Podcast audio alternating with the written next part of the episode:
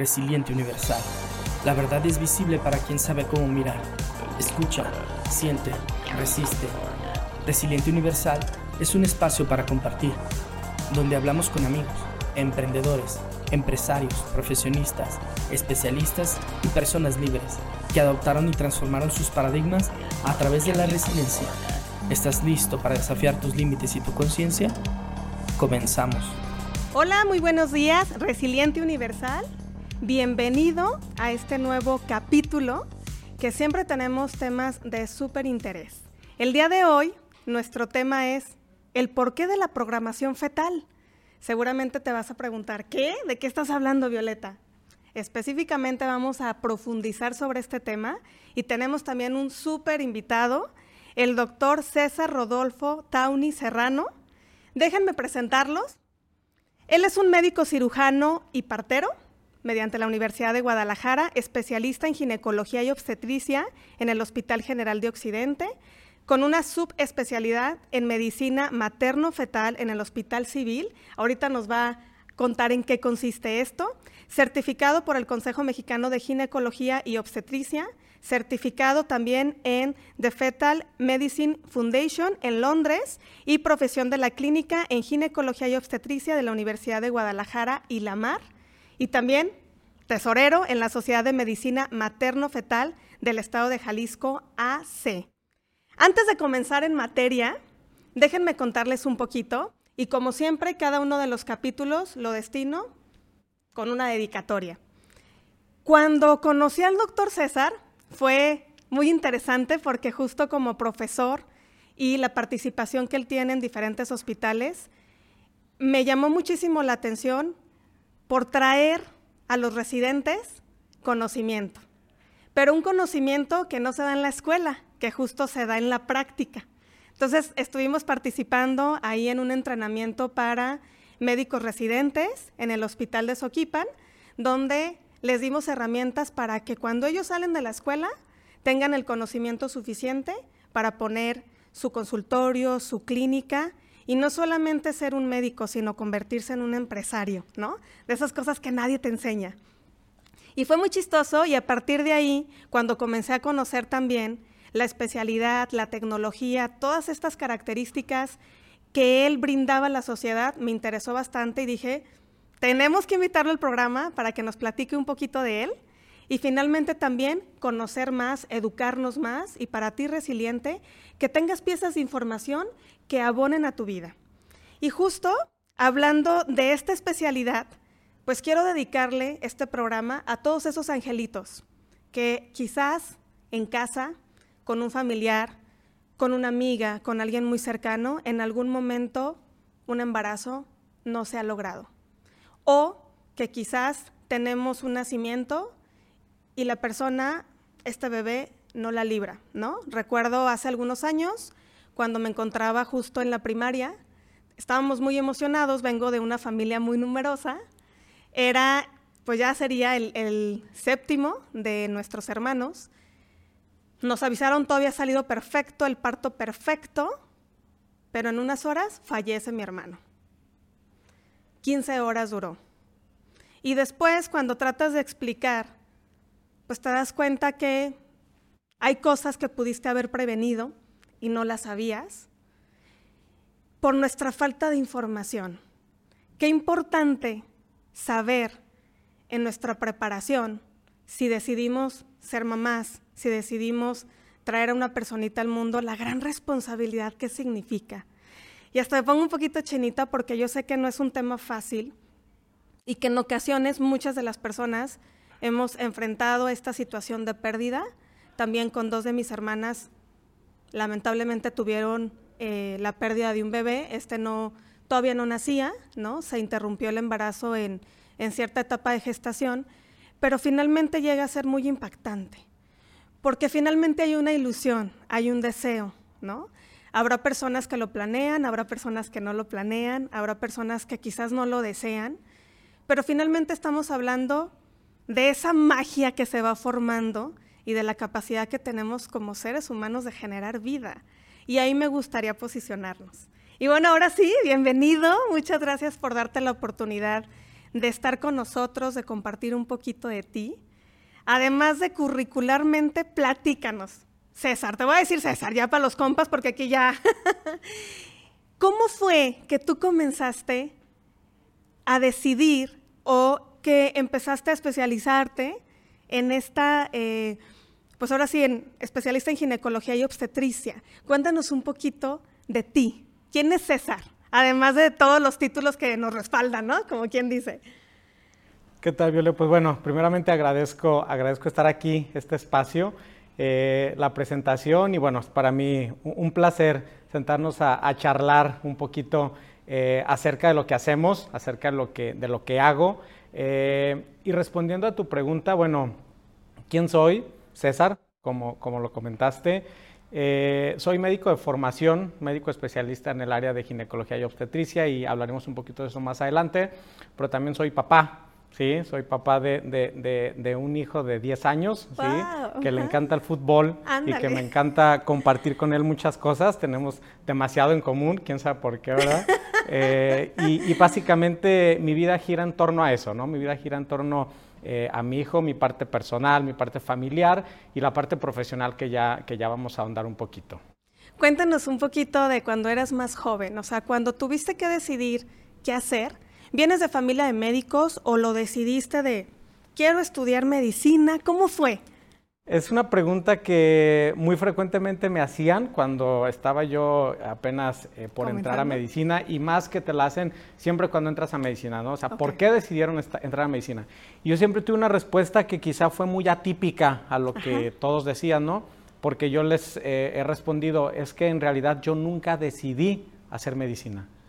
O sea, yo, nunca hubo un momento en mi vida en el que yo dijera, quiero ser médico entre estas opciones, ¿no? O sea, es algo que desde que yo tengo uso de razón, la medicina me ha gustado. Eh, siempre me veía como médico, siempre me veía en los quirófanos, me veía en los eh, consultorio y, crecí de esa manera.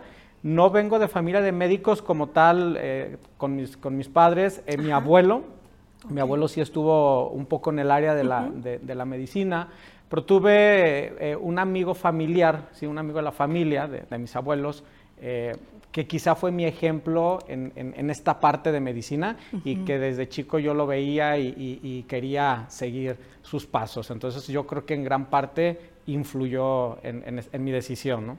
Qué padrísimo. Y fíjate que muchas veces, quizás no fue mi caso, ¿no? Que sí lo pensé demasiado en qué voy a hacer o qué me gustaría, pero creo que cuando ya lo tienes desde pequeño y lo viviste, lo transpiraste, es como, tiene que ver con esa vocación, ¿no? Lo que le llaman que a lo que estás destinado. Y mira, o sea, finalmente este ejemplo te permitió lograrlo. Pero sí hubo alguna decisión cuando elegiste la especialidad o también ya había cierta afinidad a la ginecología. Fíjate que no, cuando yo hago medicina, a mí algo que me encantaba es cardiología. Eh, de hecho, daba clases de, cardio también cuando yo ya iba semestres arriba, daba clases a compañeros de semestres inferiores. Pero mi decisión de ginecología viene en octavo semestre, que es cuando precisamente en el Hospital General de Occidente eh, hago mi, semestre y se enfoca la mitad en solamente ginecología y obstetricia.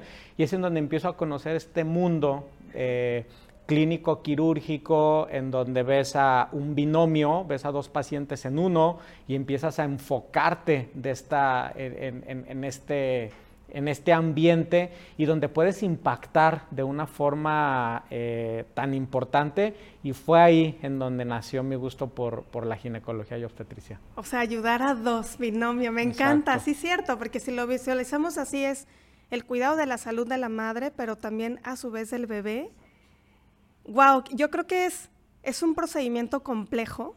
Hace ratito platicábamos antes de comenzar el programa, yo ya les he dicho que se pone interesante la plática antes, y nos compartía justo el, el doctor que ellos ayudan desde antes de que tú quieres embarazarte o tener un bebé, o sea, la importancia también de la preparación, y creo que cada vez las mujeres, al tener también una actividad productiva en, la vida profesional, eres más consciente y lo puedes planear mejor y lo puedes hacer mejor. O sea, esa es la maravilla de la medicina.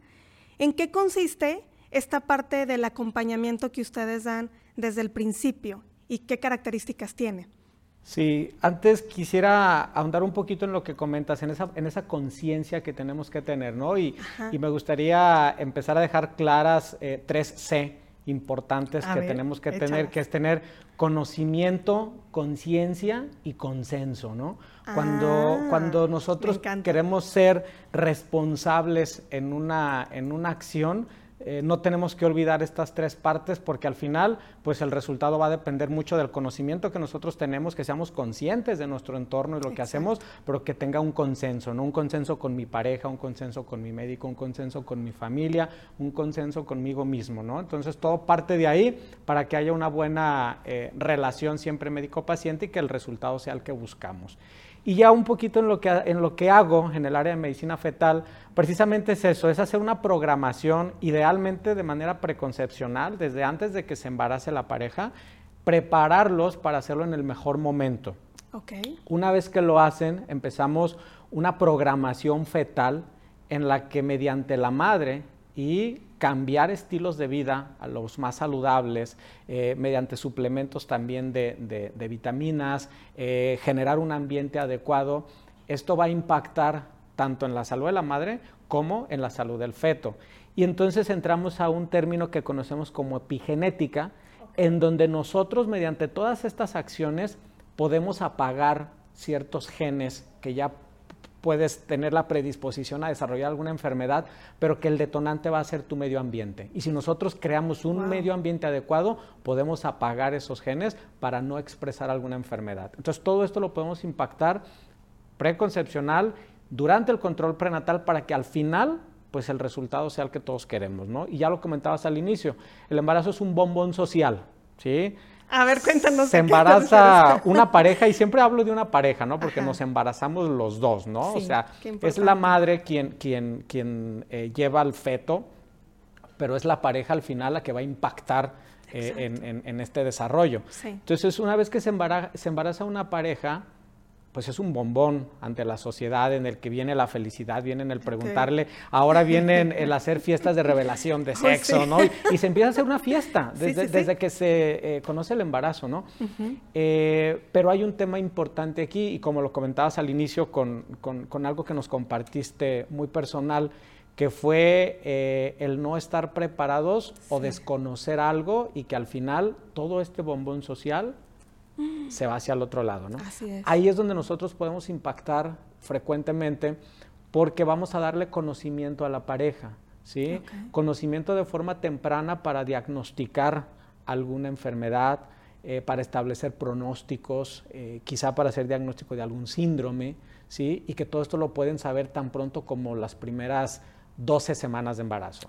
¿sí? Cuando muchas pacientes incluso ni siquiera saben que están embarazadas, nosotros ya empezamos a ver al feto como paciente. Y es que es lo que hacemos en medicina fetal. Vemos el binomio como lo comentamos, pero vemos también al feto como un paciente. Y empezamos a hacer evaluaciones tempranas para hacer un diagnóstico que muchas veces podemos cambiar ¿sí? el pronóstico mediante una intervención antenatal, ¿sí? donde ya hacemos terapia fetal y obviamente pues esto va a cambiarte el pronóstico totalmente.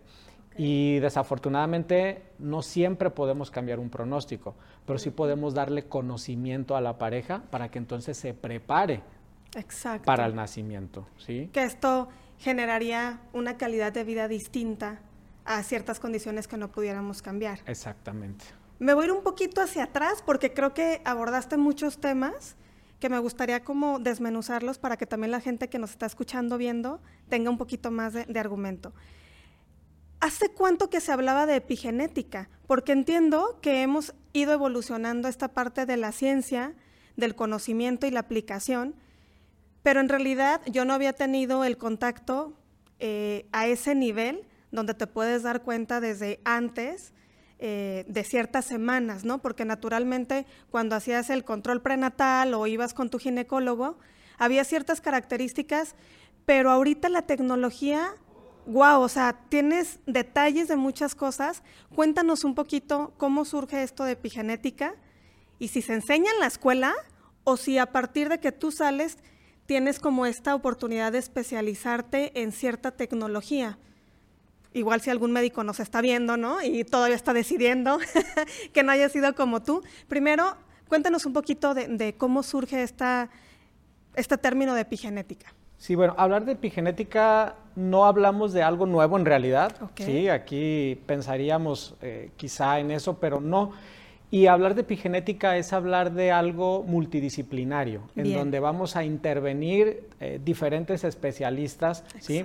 que van a impactar. Hablamos desde nutrición, hablamos desde propiamente el ginecólogo, hablamos desde el neonatólogo, hablamos del médico eh, internista que también eh, acompaña a muchas pacientes que tienen ya una patología este, al momento que se embarazan y en donde todas estas intervenciones van a buscar un fin que es cambiar todos estos factores que podemos modificar, ya sea mediante medicamentos, mediante estilo de vida, mediante apoyo emocional, mediante apoyo nutricional. ¿Para qué? Para que podamos impactar en apagar viéndolo desde este punto de vista, ciertas predisposiciones. Pero es algo que se le ha dado ya auge, te hablo de los últimos años, en donde cada vez empezamos a intervenir más en esta parte. Pero si vemos el contexto de lo que es epigenética, que hoy eh, lo, lo ponemos de esa forma, pues es algo que se viene haciendo o que se ha hecho desde mucho tiempo, pero quizá no se había dejado muy en claro el impacto que va a generar. ¿no? Y hablando propiamente en mi área, en medicina fetal, pues la programación del feto que nosotros vamos a tener durante estos nueve meses de embarazo, pues va a marcar la diferencia en una madre o en una pareja que lleva un control prenatal desde un punto de vista multidisciplinario comparado con aquella pareja que no genera todas estas conductas. Wow, ok. Entonces entiendo que también el involucramiento de otros especialistas ha permitido también ser más preciso e incluso desarrollar esa tecnología que nos permite identificar los elementos relevantes para cada especialidad. Así es. Cuéntanos un poquito de la tecnología que ustedes utilizan. Ok. Eh, como bien lo comentas, actualmente tenemos eh, tecnología que nos permite de forma muy temprana hacer diagnósticos. Eh, me voy a enfocar un poquito a hablarlo en dos grandes grupos. El primero es el ultrasonido, que todas las mamás conocen y que ya tiene muchísimos años haciéndose y donde ahora hablamos de tercera dimensión, cuarta dimensión, ya quinta dimensión. Bueno, es, simplemente hacer ciertos cambios o en tiempo real que nos va permitiendo esta calidad de imagen, ¿no?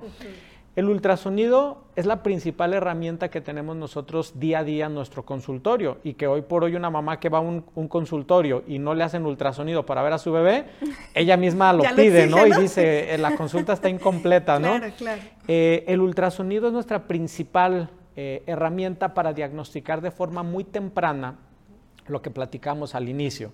Y el control prenatal lo concentramos mucho en la primera mitad del embarazo, es decir, en los primeros cinco meses nosotros ya detectamos hasta el 90% de las alteraciones que puede llegar a tener un bebé.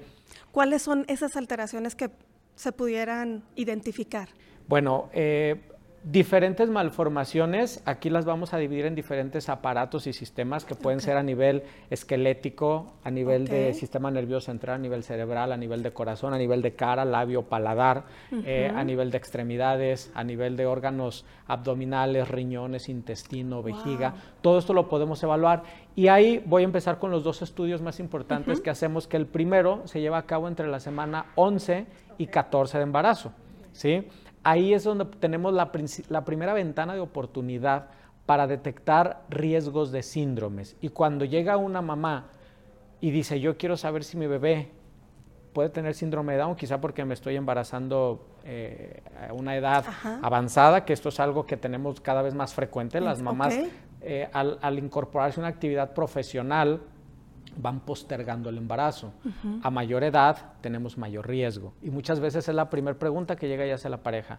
Eh, ¿Y mi bebé no tiene síndrome de Down? Por poner el síndrome más frecuente. Exacto. Y esto nosotros lo podemos responder con una tasa de detección del 95% en esta semana. Cuando hay un bebé que mide apenas 5 centímetros, nosotros ya podemos contestar en un 95% esto. ¡Qué maravilla! Y solo con el ultrasonido, solo evaluando características del bebé. Pero a esto podemos sumarle, y aquí viene la segunda parte, que son estudios genéticos. Okay. Y estudios genéticos que nosotros ahorita podemos hacer en sangre de mamá sin ser invasivos, sin tener que ah. tomar una muestra de líquido amniótico o una muestra de la placenta con una muestra de sangre periférica de la mamá, como cualquier laboratorio que se hace, nosotros ya tenemos, nos vamos hasta un 99% ya de una detección. O sea, reduces a casi nada la probabilidad. Exactamente. Y entonces le podemos responder tajantemente, mira, quédate tranquila, quédense tranquilos papás, porque su bebé no muestra ninguna característica, ya ingresamos a una calculadora todas estas características junto con edad de la mamá y demás, y tenemos este estudio en sangre, así que disfruten el embarazo y empezamos a quitar cargas emocionales, ¿sí? y esto tan pronto como semana 11-14. Posteriormente viene el estudio estructural, que ahora ya toda paciente lo conoce. ¿eh? Esto hace cinco años nosotros lo sugeríamos. Ahora llegan las pacientes, vengo por mi estudio estructural, así. ¿Y en qué consiste? En hacer una evaluación detallada de todo el desarrollo del bebé. Ya ahí en la semana 20, entre la semana 20 y 24, evaluamos totalmente al bebé desde la parte externa y cada uno de sus órganos y medimos huesitos y evaluamos absolutamente todos sus dedos y demás. Y ya a los cinco meses de embarazo, si tú te hiciste estas dos evaluaciones, tú te estás quedando muy tranquila en que al momento con lo que podemos ahorita detectar, no se detecta nada con tu bebé. Entonces esto le da una tranquilidad a la pareja de forma impresionante. Oye, ¿el papá cómo se involucra? Porque entiendo que ya cuando se preconcebió, ya, ya está el embarazo, es más como este tipo de conocimiento, información, de hacerlo copartícipe dentro de las citas, de los resultados que se obtengan mediante estos estudios, donde tú los vas orientando para que también el papá pueda preguntar, pero ya no hay una intervención en su alimentación, en sus condiciones, ya no afecta o de todos modos ese, esa educación nutricional, entiendo que si la mamá comienza alinear nuevos hábitos, le van a impactar al papá y quizás este, está más saludable cuando nazca el bebé. Pero en estas etapas tempranas, ¿cómo ha sido el involucramiento de los papás o por qué tú consideras tan relevante este nivel de consenso que yo tampoco lo había escuchado y qué importante, porque siempre pues pensamos, no, está en mi cuerpo, son ciertas decisiones, yo voy a tener los cambios hormonales y demás, pero en la pareja muy pocas disciplinas lo integran. Y me encanta como esta parte que, tú también lo abordas aquí en la mesa. ¿En qué consiste? Sí, totalmente el papá y cada vez se involucran más. Es, es, es raro eh, que entre una paciente sola al consultorio cuando va a control prenatal o va a sus estudios avanzados.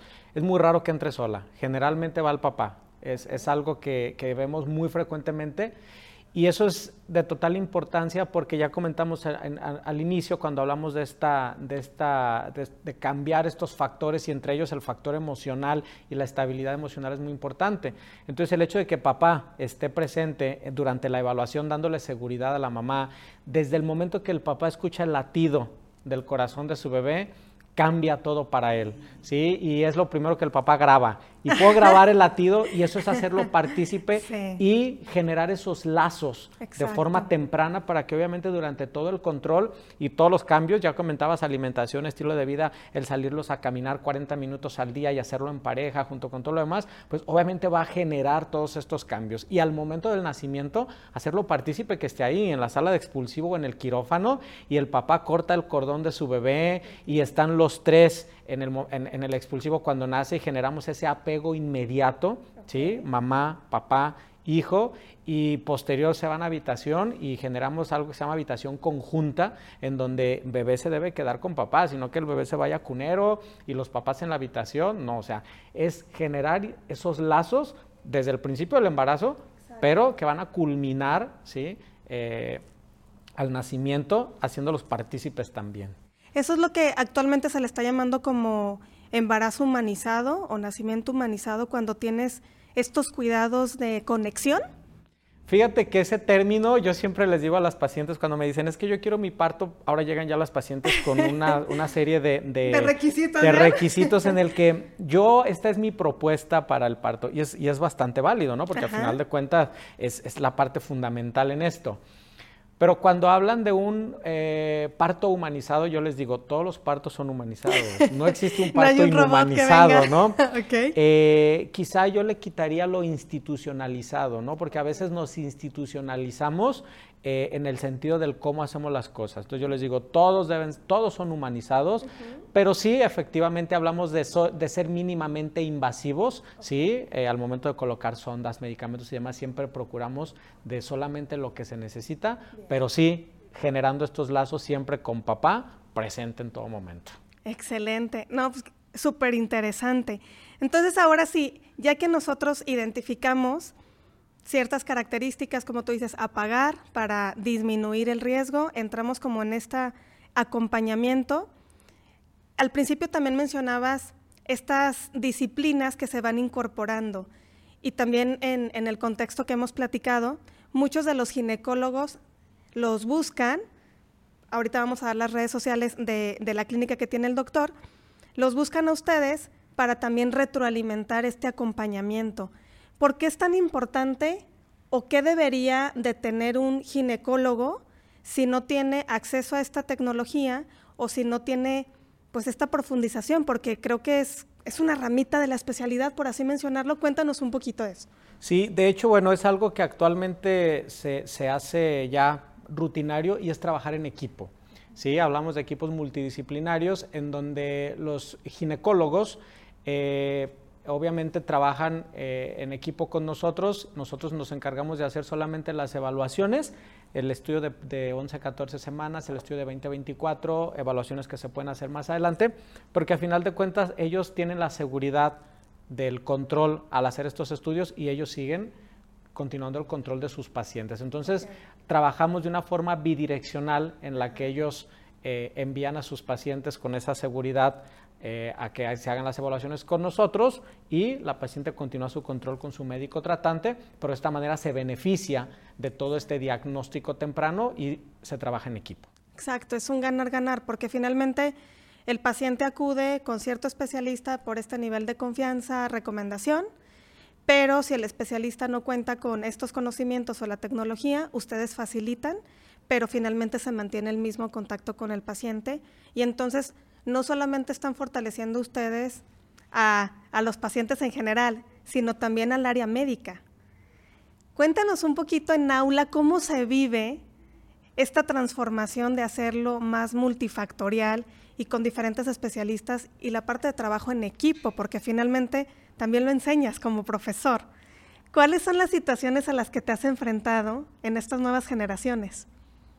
Bueno, eso es algo totalmente diferente a, lo que estamos día a día en el, consultorio, en el hospital. Eh, es, eh, es verdaderamente gratificante y, es nutrirnos también en el día a día cuando estamos en contacto con nuevas generaciones, ¿no? Y es que en mi hospital son 47 residentes, 47 médicos en formación en una especialidad, los que día a día tenemos que estar debatiendo, eh, quizá enfocándonos más en la parte científica, en la medicina basada en evidencias, porque al final, al llegar a este resultado, hay un proceso. Ese proceso es una formación académica sin dejar la parte humana, obviamente, que se debe fortalecer día a día, pero que nos lleva cuatro años. A los ginecólogos terminamos medicina general, que dependiendo la universidad pueden ser seis, siete, ocho años de medicina general. Posteriormente hacemos la especialidad, que en el área de ginecología obstetricia son cuatro años, ¿sí? Y bueno, es mi, mi responsabilidad estar día a día en el aula, ¿sí? generando eh, esta medicina basada en evidencias para que al final el médico que egresa tenga las herramientas y los conocimientos y la forma de generar eh, y criticar la información, porque aprovecho para, eh, cuando hablo de medicina basada en evidencias, que es el paradigma actual de la medicina, y lo comento siempre así con mis médicos en formación, tiene tres componentes importantes. Uno de ellos, y ninguno más importante que otro, pero uno de ellos es la información científica. Y cuando entramos a hablar de información científica, son miles de publicaciones las que tenemos a nivel mundial, con revistas con menor o mayor factor de impacto y con distinta metodología, que al final tenemos que ser juiciosos con la información que nosotros tenemos. Otro punto es el médico. Tú como persona, cuando tú estás frente al paciente, tú tienes una historia tú tienes un porqué de las cosas, tú estás aquí por algo, ¿no? Tienes una forma de pensar. Entonces el médico juega un papel importante para hacer todo esto y el paciente. hablamos de consenso al inicio. Entonces, el paciente, el médico y el conocimiento científico tenemos que entrelazarlos para hacer una amalgama perfecta, les digo yo, y entonces tener el mejor resultado con nuestros pacientes. Y esto lo tratamos de hacer día a día en el aula, día a día, en la práctica diaria, en los quirófanos, en, la sala de urgencia, pacientes en consulta y demás. Aterrizar todo esto para irlos formando y al final tengamos el mejor resultado.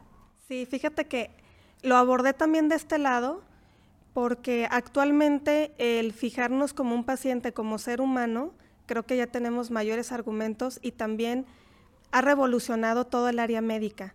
Pero qué importante es desde aula enseñarlo para que también el médico comience a tener esta sensibilización. O sea, yo me acuerdo hace años, bueno, no tengo tantos, ¿verdad? Pero antes sí veíamos como al médico como esta figura firme, seria, que no tiene sentimientos, ¿no? Y actualmente cada vez vemos más doctores involucrados en qué, qué importante es las emociones. Y si nosotros educamos al médico desde aula en estas características, entonces vamos a tener también este nivel de conciencia porque ustedes son el vehículo para transmitir ese conocimiento. Entonces, finalmente, en clínica o en cita con el paciente, favorece también tener estos dos argumentos porque sí impactan, o sea, sí juegan un papel relevante, incluso en seguir una instrucción nosotros como pacientes. Si emocionalmente no, hemos, no estamos teniendo un entendimiento, entonces lo que creemos, desinformados, pues se vuelve como parte de nuestro día a día, cuando en realidad la aportación ir con un especialista tiene este valor, ¿no? Y los dos contextos de finalmente pues somos humanos y tenemos que compartir y estamos conectados también en este lazo. A mí me encantaba algo cuando te pedimos la frase que ha impactado tu vida y lo voy a conectar porque justo eres este vehículo de comunicación. Decías, aprender es bueno, aprender a aprender es mejor, porque hemos cambiado también ciertos paradigmas pero saber para qué aprendemos es lo básico. Entonces creo que cumples perfectamente los tres niveles, ¿no? Desde el principio tú, después también cómo integramos nuevo conocimiento y también cómo facilitas en educar, pero finalmente el para qué. ¿Para qué lo vamos a implementar? ¿En qué nos va a facilitar? Y tener este lenguaje de lo técnico a lo fácil a un paciente hace toda la diferencia. ¿Por qué crees que las personas regularmente eh, no asisten a este tipo de consultas con un especialista donde quizás tenemos más fuentes de información? Yo creo que algo importante aquí puede ser la falta del conocimiento, o sea, quien, eh, no, de, quien desconoce, ¿sí? pero algo que va relacionado incluso con, esa filosofía que llevo, con, la frase que bien comentas, eh, que a veces no dimensionan el porqué de estos estudios, ¿no? Y ha sido tema eh, o preguntas frecuentes, ¿no? Y aprovecho, voy a hacer un paréntesis para, también ver un punto de vista eh, quizá del otro lado de la moneda en el que el paciente dice en primer trimestre, cuando nosotros detectamos riesgos de síndromes, bueno, ¿y para qué? ¿Y para qué lo hago? ¿Qué va a cambiar? ¿No? De repente dicen, mejor es no saber. Es correcto, ¿no? Y mi respuesta siempre ha sido la misma y es, acuérdate que el conocimiento te da poder. Exacto. Y si tú sabes, tú vas a poder tomar decisiones, ¿sí?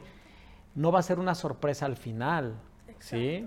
Entonces, desafortunadamente no siempre vamos a poder cambiar un pronóstico o un diagnóstico, pero si tú tienes ese conocimiento, tú lo vas a emplear para empezar a recibir un apoyo emocional de forma temprana, familiar, ¿sí? social, preparar en dónde debe nacer este bebé, ¿sí? ¿Qué, infraestructura se requiere en el hospital que lo va a recibir? Entonces, a final de cuentas, esto es conocimiento, ¿no? Y este conocimiento te permite que tú tomes decisiones eh, a futuro. Entonces, yo creo que gran parte del por qué no se los hacen muchas veces radica en el para qué, en el por qué, pero porque desconocemos los alcances que esto puede tener. Exacto. Fíjate que tocas el punto valiosísimo que en este podcast estamos tratando de reincidir y comunicar todo el tiempo. Porque ser resiliente tiene que ver con eso, ser un agente activo de tu realidad. Y ser agente activo tiene que ver con cómo aplico ese conocimiento que me permite tomar decisiones y no solo como este barquito que va en el mar moviéndose y la marea lo lleva a donde ella quiera sin que nosotros incidamos. Entonces creo que lo importante y lo que nos hace también resilientes tiene que ver con eso. Esta información temprana, ¿cómo me permite a mí no tener el control, pero sí tener una seguridad de lo que está a mi alcance y creo que disfrutamos mejor la vida. No es lo mismo eh, si tenemos las características de alguna malformación que ya no se pudo hacer nada o si podemos disminuir el riesgo, sí impacta porque son personas que van a estar conviviendo con nosotros, que vamos a amar toda la vida y que tiene que ver también con su desarrollo. Entonces, también es responsabilidad hacia el otro cuando nosotros estamos más informados. Y por esto estos foros de comenzar a, a cambiar también el esquema, porque con estos paradigmas o estas limitantes que muchas veces tenemos, o que inclusive decimos, es que eso es muy caro, ¿no? O vemos el uso de tecnología o el uso de terminología especializada y es no, pero es que eso va a ser muy caro, cuando en realidad puede estar al alcance y con estos equipos multidisciplinarios que ustedes ya generan en el mismo sector de salud, comienza a ser también más accesible a toda la comunidad. Entonces, platícanos un poquito de dónde has tú experimentado ser resiliente, ¿no? Donde este conocimiento, al compartirlo también con los papás, ha movido tu día a día y, cómo ha conectado con eso, porque, híjole, tocas la parte que me encanta, ¿no? Porque el estar informados no lo dimensionamos hasta que suceden las cosas y entonces nos lamentamos o cuando no somos responsables de nosotros tendemos a la victimización de, ah, es que pude haber hecho eso, ah, es que es lo que me tocó, ah, es como mi cruz, como estas, estos pensamientos que no construyen, sino que solamente hacen que no nos movamos y no generemos un cambio en la, en la humanidad ni generemos ese valor al que venimos nosotros a aportar como parte de nuestro propósito. Cuéntanos una historia de algo que haya, te haya sorprendido o que hayas aprendido a fortalecer esa resiliencia. Sí, eh, estar constantemente dando buenas noticias, que afortunadamente son la mayoría de las ocasiones. ya ven, vayan. Eh, son, son, son momentos muy gratificantes, ¿no? Y que te hacen tu día a día, al final, eh, que termines con un buen sabor de boca de la consulta porque ves caras felices, ves familias contentas. eso es algo que nos gusta, en lo particular me encanta lo que hago y el día a día, la mayor parte de las veces, veo y doy buenas noticias, ¿no? Pero viene la parte eh, en la que nos toca eh, dar una noticia que no es agradable, Una, mala noticia con, el bebé. Y particularmente recuerdo mucho eh, una, una, familia hace ya algunos años en la que cuando llegan a la evaluación estructural, esto ya en semana 24, aproximadamente seis meses de embarazo, pues eh, detecto con el bebé múltiples, eh, múltiples malformaciones eh, y pues empiezo a integrar un síndrome con base a todo esto. Y al momento de explicarlo a la, a la, a la familia, porque recuerdo que iba también la abuela del bebé, iba la, la mamá de, de, la paciente, ellos estaban muy tranquilos. cuando empiezo yo a darles eh, los hallazgos y, empezar a integrar todo, se quedan muy tranquilos y al final me dicen, doctor, nosotros estamos de acuerdo con lo que, con, lo que se haya detectado y si Dios nos puso en el camino a este angelito, es por algo y es porque podemos con esto. Así que bienvenido. Así. Qué bonito. Es algo que me, que me marcó y hoy por hoy sigue siendo la familia que sigo viendo. Wow. Y ahí está el angelito, que ya tiene alrededor de cuatro o cinco años y posteriormente tuvieron otro bebé. Y todo bien con su bebé y, llevaban a, su bebé anterior y, lo hacen partícipe en todo y, el niño obviamente está en terapias y demás y, ellos son una familia feliz, feliz y, eso fue algo que, sinceramente marcó mi actividad diaria en el aspecto profesional y en el que nos damos, nos damos cuenta que, que cada uno de nosotros tiene esa forma particular de afrontar y de ver eh, lo que para algunos puede ser un obstáculo, para alguien puede ser una bendición, ¿no? Híjole, traes otro tema a colación que me encanta, porque es, es porque podemos. Porque el poder hacer algo no lo podemos determinar antes de que suceda. Es ilógico que nosotros estemos adivinando el futuro. Pero finalmente el conocimiento sí nos va dando esas bases que en algún momento, alguna circunstancia donde creemos que no es lo normal, ¿no? Porque también lo, lo, acentúo, porque ¿qué es normal? ¿No? Y aparte, si nosotros tenemos mayor información, no quiere decir que las cosas sean perfectas, porque también la perfección lo vamos eh, generando como una, un elemento como muy subjetivo, porque también la perfección o la realidad tiene que ver con muchas cosas, ¿no? Con mi experiencia, con mi conocimiento, con lo que he visto, con lo que logré integrar desde que era un niño, lo que vi normal, lo que no vi normal, pero en realidad tiene que ver solo con experimentar esas cosas que también la propia vida nos va dando la oportunidad de seguir evolucionando. Yo lo identifico como eso, porque finalmente puedes tener el uso de la tecnología, no se pueden evitar ciertas cosas, pero finalmente el para qué comienza a tener un significado distinto para la familia pero el si yo puedo es porque también finalmente confiamos en el valor que tenemos y que podemos aportar. No es como elegir las circunstancias, más bien es la adaptación a esa circunstancia. Y creo que nos dejas un aprendizaje también muy grande, porque el pensar que algo puede ser perfecto, el pensar que lo podemos controlar al 100%, yo creo que es no permitirnos tener esa experiencia donde podamos ahora sí que magnificar este, todo, todos los elementos que nos permiten ser seres humanos, mediante experiencias, mediante la conexión con otras personas que saben más que nosotros, pero finalmente vivirlo y disfrutarlo. Y creo que lo sigues haciendo en tu profesión a diario. Yo he visto al doctor altas jornadas, ¿no? Donde mis respetos, porque no es una profesión sencilla, es una profesión que requiere, además de humanidad, también olvidarte un poco de tu cansancio, porque tienes que dar ese servicio. ¿Cómo le haces? ¿Cómo te reconectas después de una jornada de estar con los residentes, con los pacientes, dando noticias buenas, malas? Nuestro cuerpo se cansa. ¿Cómo te conectas? ¿Cómo, cómo lo logras? Fíjate que tocas un punto importante y que a veces no, creo que no soy consciente no soy consciente del cansancio, del eh, estar día a día, porque cuando digo día a día es sábado y domingo también. Ah, sí, sí, sí, o sea, es día a día.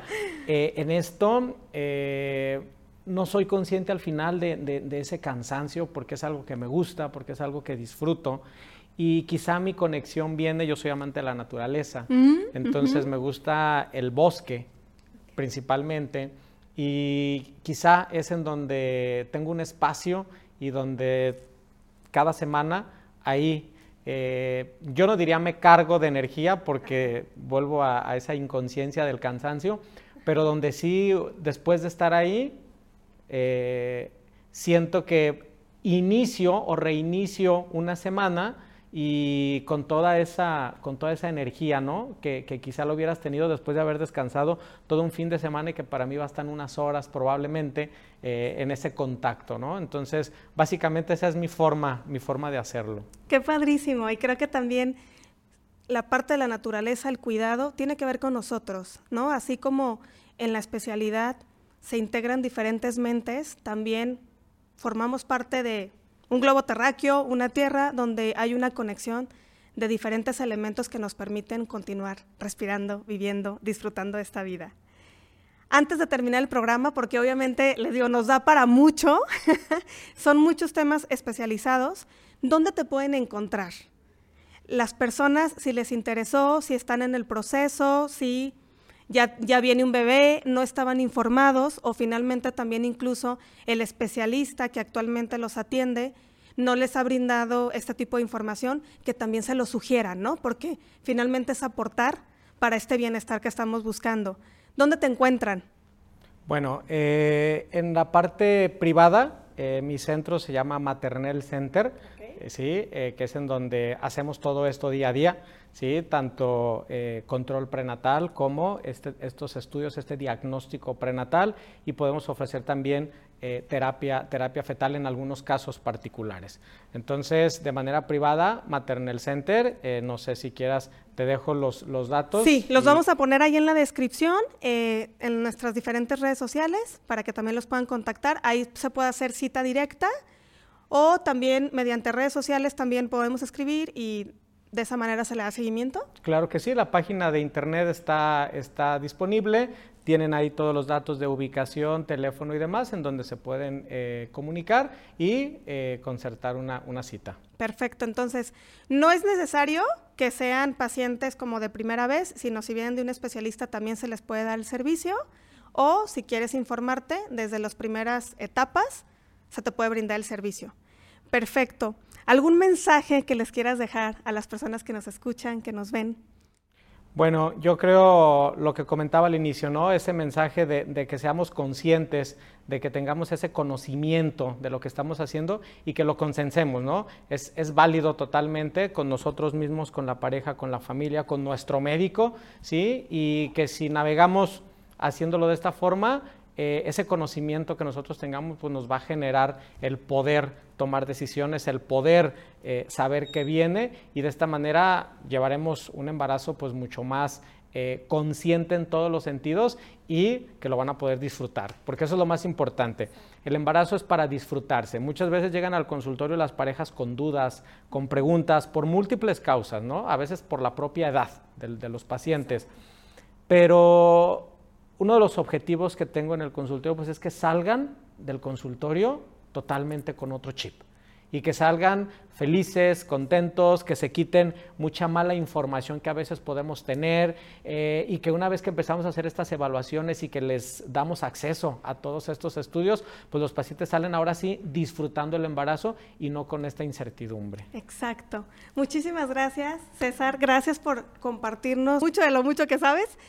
Creo que mostrar este lado humano también y siempre brindarles una oportunidad a las personas que nos están escuchando es seguir generando este conocimiento, seguir siendo resilientes en la trinchera donde estés, date la oportunidad de tener el poder, informándote, acercándote con especialistas, no mal informándonos, porque también en esta era de la información es tanta, tanta, que perdemos el camino y en muchas de esas cosas nos podemos asustar, podemos pasarla mal sin necesidad. Entonces, a disfrutar, a comenzar a ser resilientes, a saber para qué vamos a aprender y compartir sobre todo ese conocimiento. Muchísimas gracias, muchas gracias.